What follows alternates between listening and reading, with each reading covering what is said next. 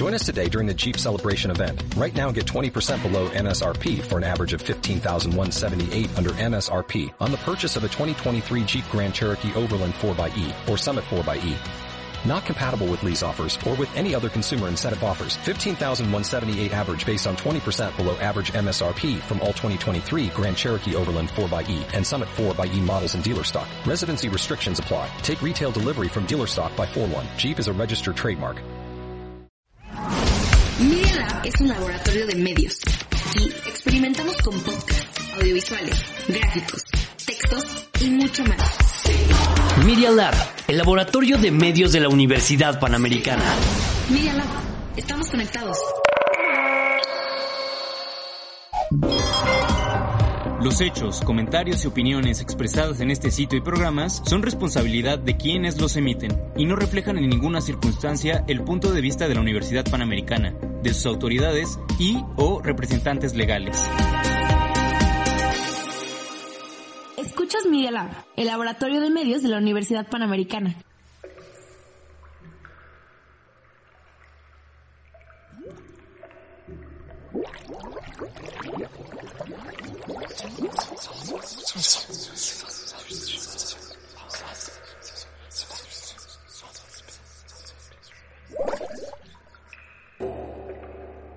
Bajo el pozo.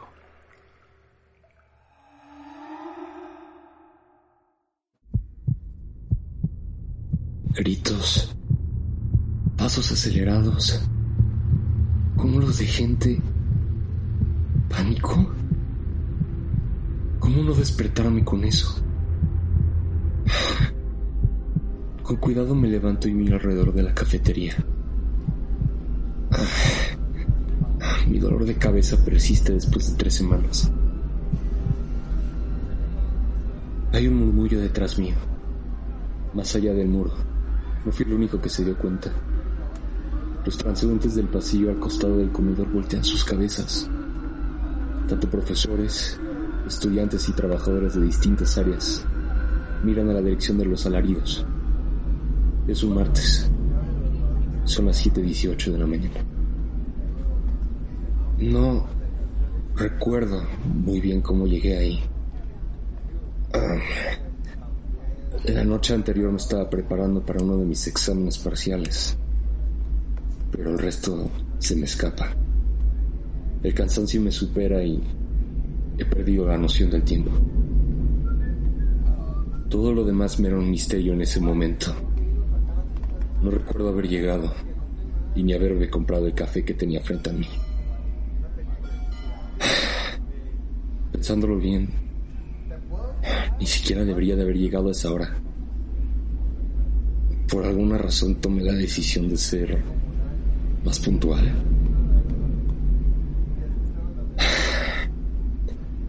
No importa ahora. Ya estoy aquí.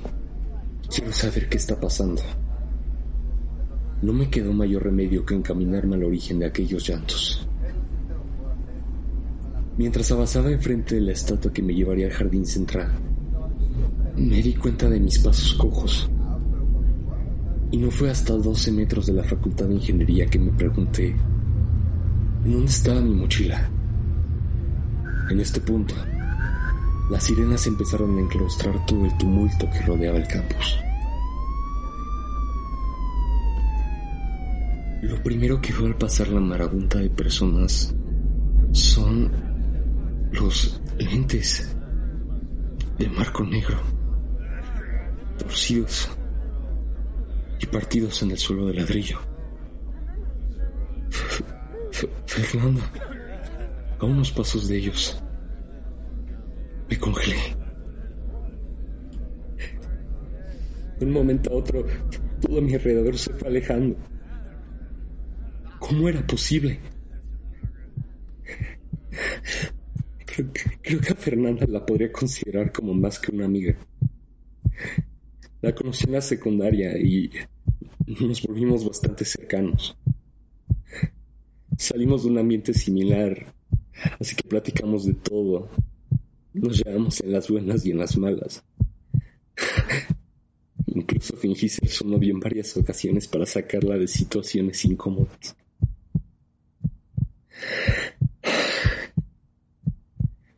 Traté de llevarlo más a fondo, pero creo que expresarme de la mejor manera nunca ha sido mi fuerte. Después de nuestras obvias diferencias en nuestros planes de vida, pasó lo que tenía que pasar. Ella se fue en ingeniería en animación y yo pasé a la facultad de música. Seguimos viéndonos, claro, pero el hecho de no estar juntos en clase nos cambió bastante la vida. Yo tocando el saxofón y ella participando en sus cortos en línea. Me dolió más cuando conoció a Rodolfo, un estudiante de mercadotecnia. Buen tipo, creo. Yo estaba feliz por ella, en especial después de esos cinco semestres. Pero había algo que nunca me había dejado un buen sabor de boca. Nuestras pláticas se volvieron más distantes y su forma de ser cambiaba, en particular conmigo. Algo no andaba bien. Solo somos yo y sus restos, tumbados de una manera incómoda en la entrada de la facultad. Por ahí es donde veo a Rodolfo. Su corpulenta figura asomada de las estrechas escaleras mostraba una mirada tensa. Eso fue suficiente para traerme a la realidad.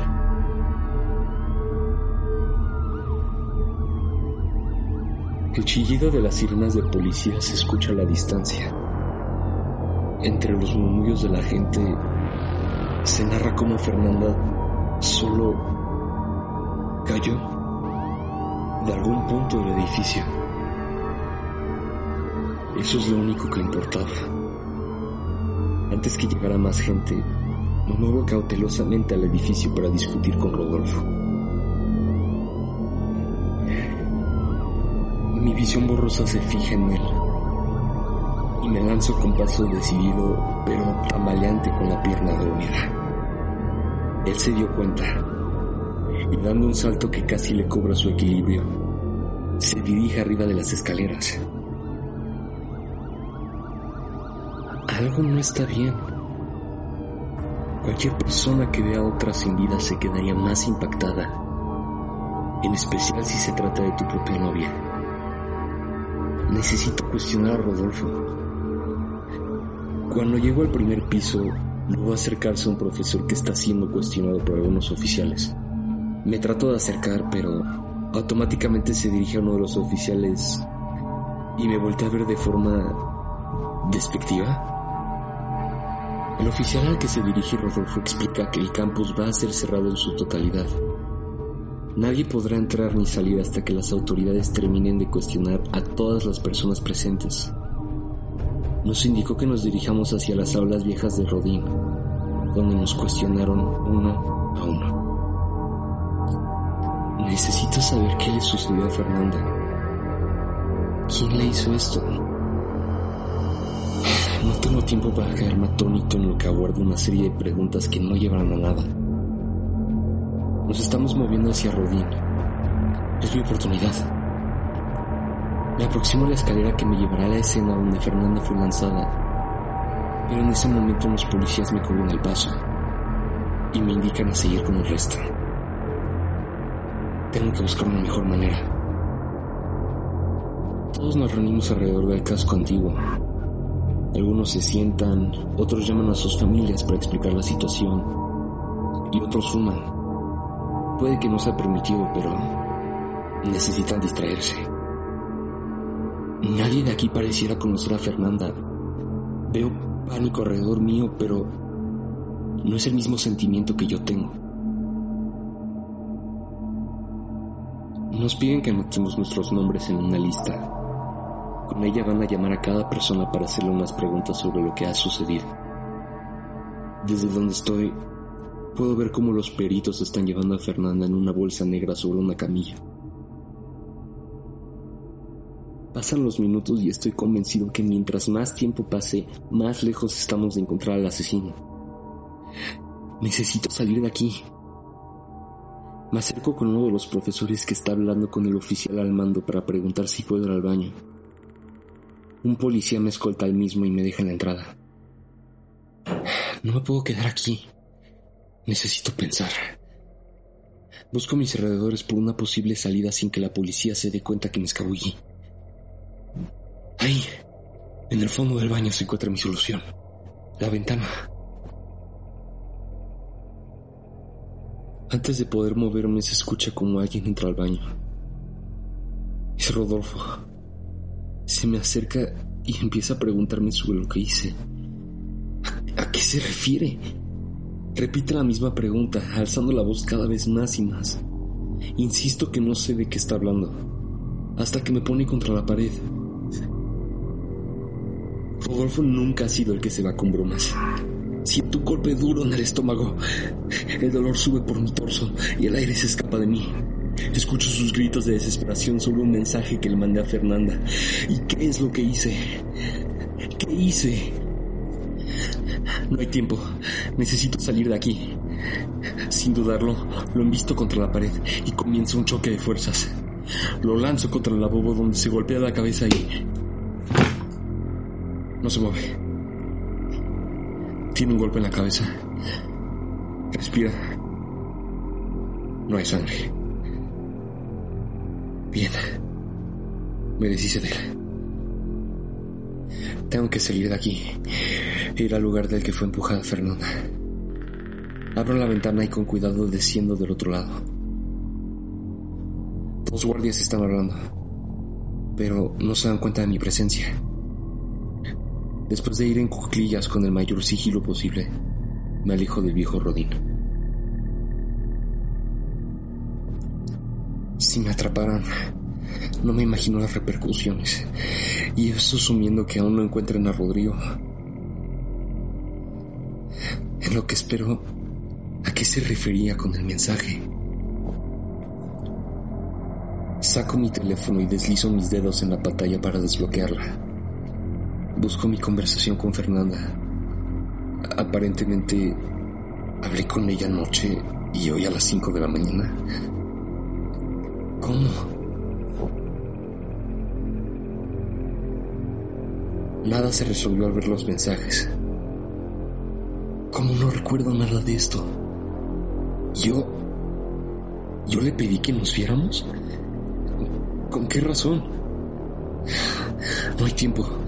La policía sale de la facultad con una bolsa grande de evidencia y se retira. Es mi oportunidad. Voy lo más rápido que puedo, sin hacer ruido, y subo las escaleras hasta el último piso. El techo era un desastre. Papeles por doquier, dos sillas tiradas, cintas amarillas y restos de sangre. La policía ya empacó todo. ¿Qué estoy buscando? Nunca había estado aquí, pero me resulta familiar. Cerca del borde noto las salpicaduras de sangre, seguro de cuando cayó Fernanda. Pero hay más. Hay rastros extraños, como como si estuviera sangrando desde antes. Sigo el rastro que me lleva a un conducto de aire.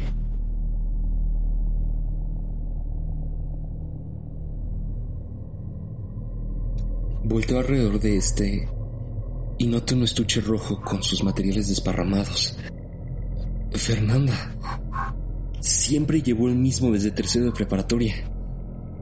Los policías debieron dejarla para sus análisis después del hecho, gracias al marcador amarillo a su lado. Todas sus plumas estaban ahí, pero una se notaba más. La pluma fuera del lugar era una metálica con decorado de oro. Seguro pertenece a algún profesor o directivo que pertenece a la facultad. Al momento de agarrarla, veo que la punta está llena de sangre coagulada. A Fernanda la apuñalaron.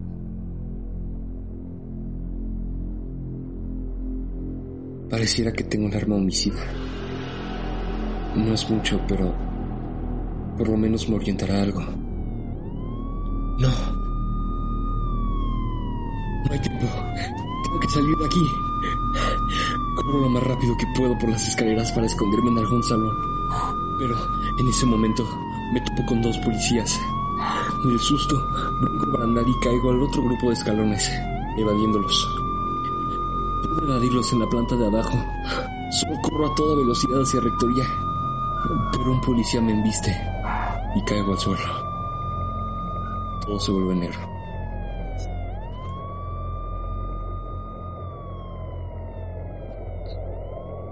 Abro los ojos. No me siento débil. No tengo dolor, pero sí me siento inmóvil. ¿Dónde estoy? Veo una habitación con un espejo largo en la pared. En mi asiento siento la fuerte presión de las esposas. Entra una mujer a la habitación. Tiene un chaleco negro y las mangas de su camisa están arremangadas. En su mano derecha tiene una carpeta y en la otra una bolsa grande de evidencia. Se sienta enfrente de mí y coloca todo sobre la mesa que nos separa.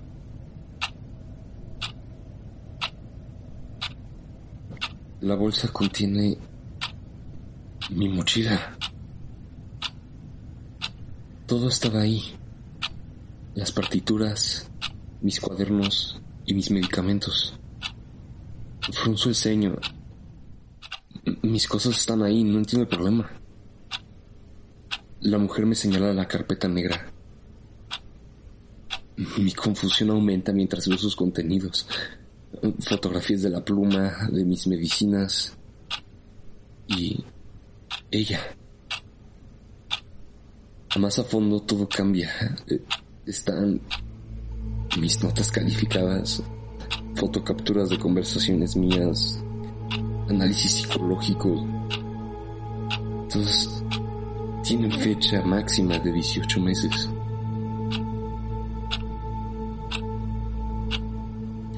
Me la quedé viendo con extrañeza a la mujer. Casi instintivamente me pasa una tablet y me pone un video. Reconozco la imagen de hace tres meses. La sesión con mi doctor. Hablamos de lo habitual, mi supuesta condición había empeorado, así que grabar nuestras sesiones empezaron a ser una necesidad. El estrés parece ser un detonante de ella. Cambio de video. Este grabado por un alumno de una clase mía. No tengo ni idea de cuándo fue grabado. Ni siquiera recuerdo esto. Se ve como estoy gritando a un profesor mío y en un ataque de rabia le lanzo mis cuadernos. Veo que hay un último video, pero no quiero saber a qué lleva. Trajo saliva al ver el dedo de la persona frente a mí seleccionar el último video. Es un video de seguridad de baja resolución y sin audio. Se marcan las 6.22 am.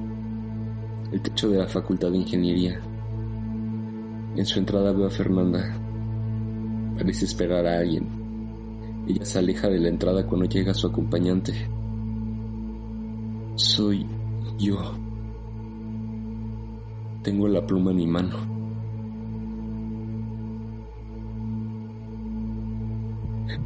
¿Qué? Parece no haberse dado cuenta de lo que tengo en la mano. Empezamos a discutir. Me atónito mientras la conversación parece acalorarse y solamente pasa.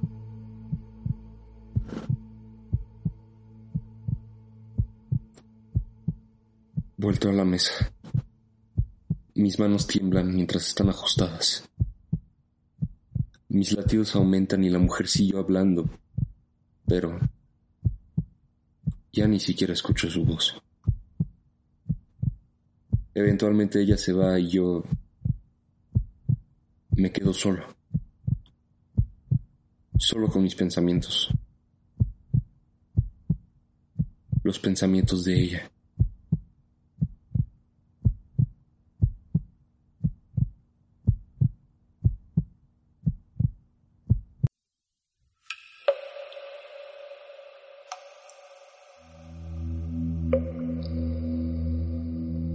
Esta sido nuestra historia por hoy.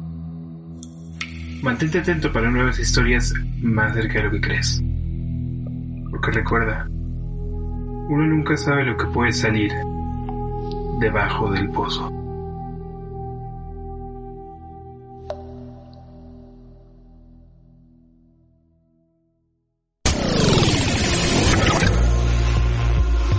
Escuchas Media Lab. Experimentando sensaciones auditivas. Recuerda seguirnos como Media Lab en Spotify y Apple Podcast.